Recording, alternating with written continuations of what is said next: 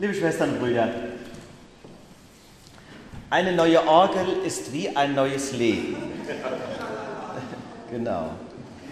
Tja, so empfinde ich die vergangenen Tage.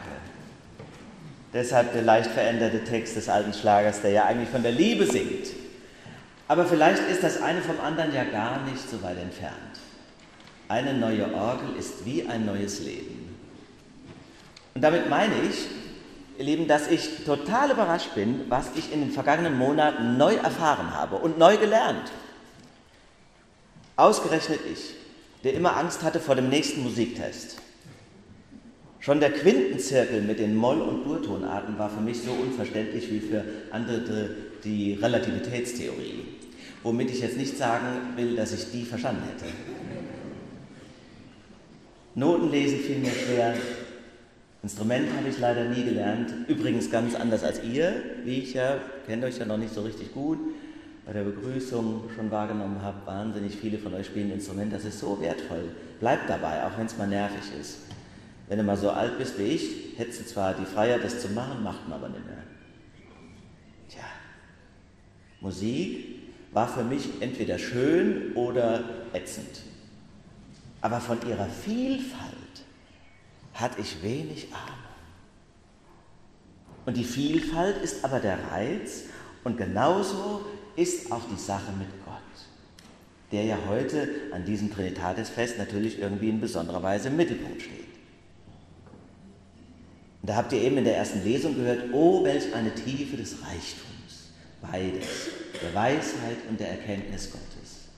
Wie unbegreiflich sind seine Gerichte, wie unerforschlich seine Wege, denn von ihm und durch ihn und zu ihm sind alle Dinge, ihm sei Ehre in Ewigkeit.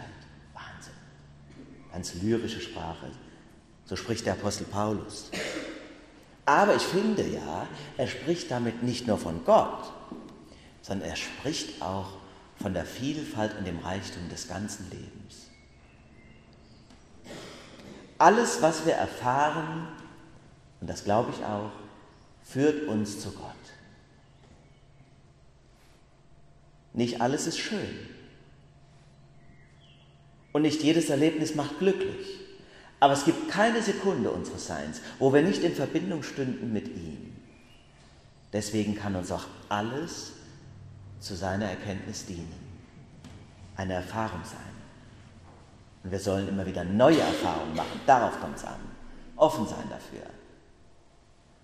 Deshalb können wir in der Schöpfung, in den Menschen, in Kunst und Musik, in der Forschung, im Denken, im Beten auch Gotteserfahrungen machen. Eine Voraussetzung allerdings ist, habe ich eben gerade schon gesagt, dass wir offen dafür sind. Ein religiöser Mensch wird immer ein offener Mensch sein.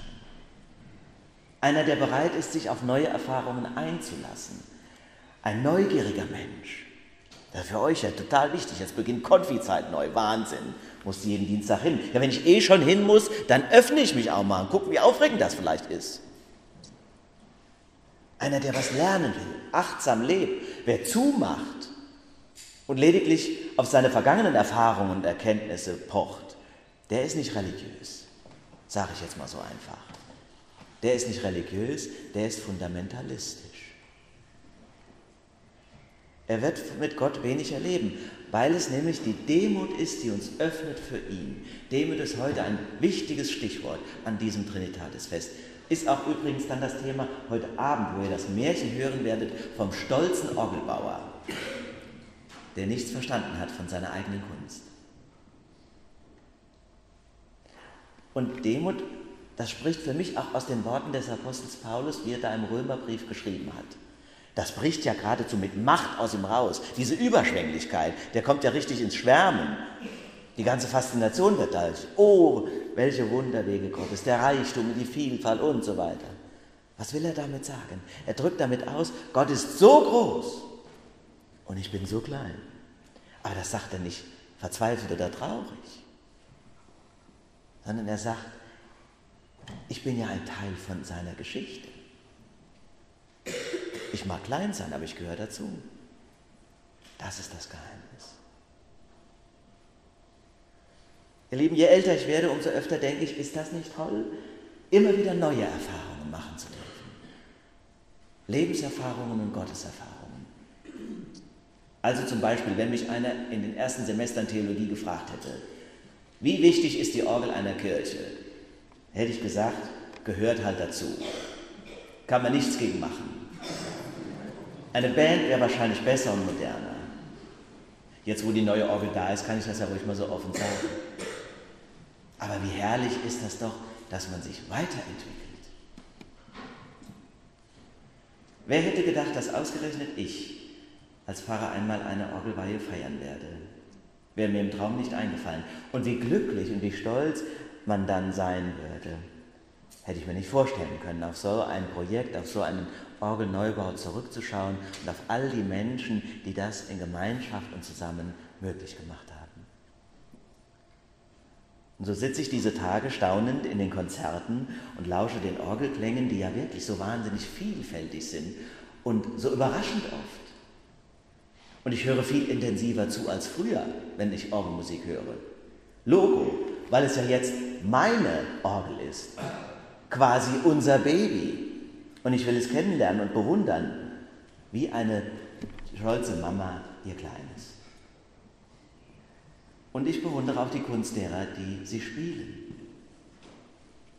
Ansgar Wallenhorst, der vorgestern zu Gast war, hat mich beeindruckt, weil er nicht nur Kirchenmusik studiert hat, sondern im Anschluss dann auch noch Theologie. Und witzigerweise arbeitet er jetzt in Ratingen ausgerechnet mit einem Priester zusammen, der erst Orgelbauer war, bevor er Pfarrer geworden ist. Ist das nicht verrückt?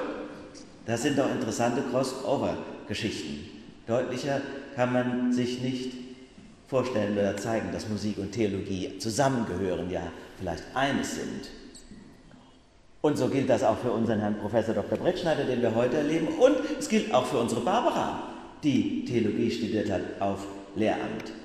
Nur die blöden Pfarrer können immer nur eines. Eigentlich müsste Barbara deshalb auch öfter die Predigt halten, aber sie tut es ja, nur eben von der Orgelbank.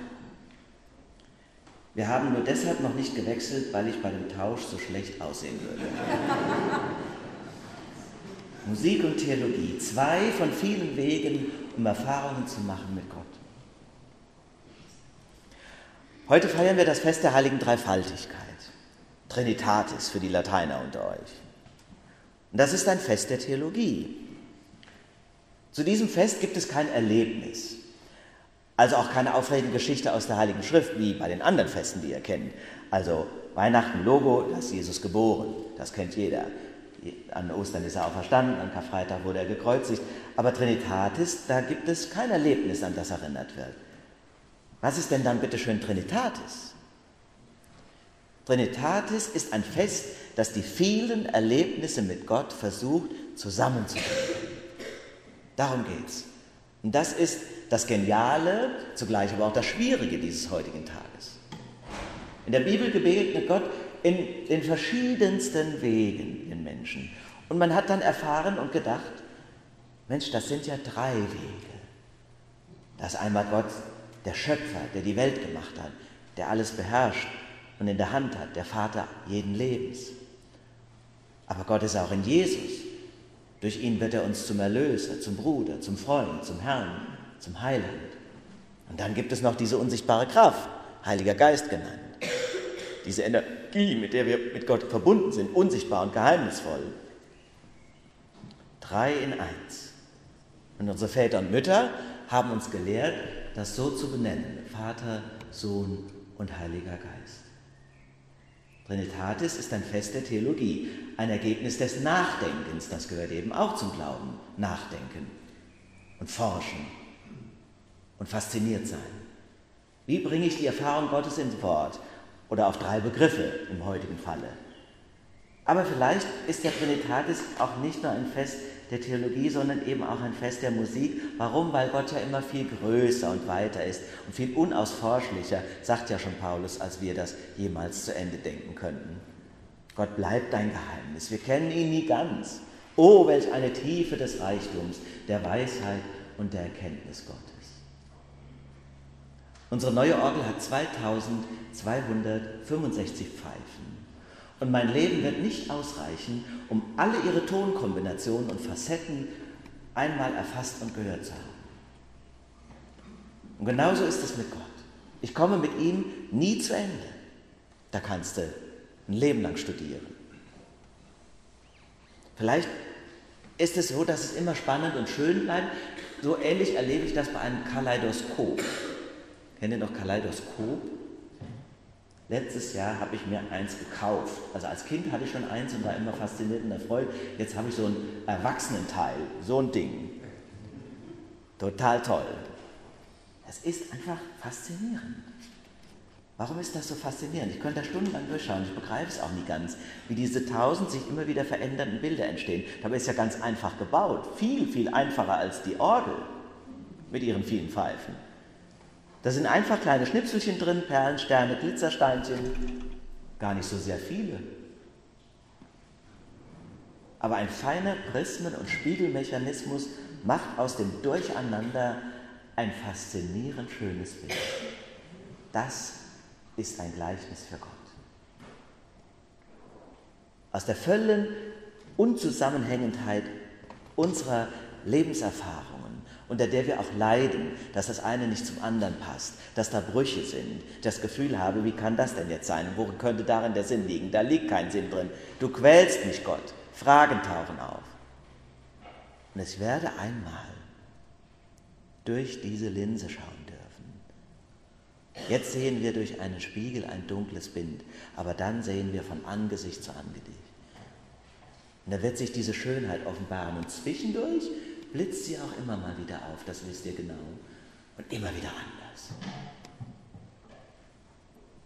Wir wünschen uns so sehr jetzt schon die ganze Wahrheit einmal zu erfassen. Und haben doch in Wahrheit nur diese winzigen Schnipsel in diesem Glasröhrchen, diesem Mini-Ausschnitt. Und sind aber so stolz auf meinen Wahrheitsschnipsel, den verteidigen wir dann mit Zähnen und Klauen und halten ihn für die ganze Wahrheit und die ganze Welt. Nein, erst Gott macht aus dem Zusammenspiel einen Sinn und eine Schönheit. Und dann werde ich verstehen, und erkennen, wie ich erkannt bin. So lasst uns offen werden für die Schönheit, aber auch für die Unbegreiflichkeit Gottes. Ihn anbeten, uns staunend ihm immer wieder öffnen und nähern. Und all unsere Erfahrungen und die Musik mag uns dazu helfen und wenn es nötig ist, trösten und stärken. Amen. Der Friede Gottes, der höher ist als alle unsere Vernunft, bewahre Herzen und Sinne in Christus Jesus.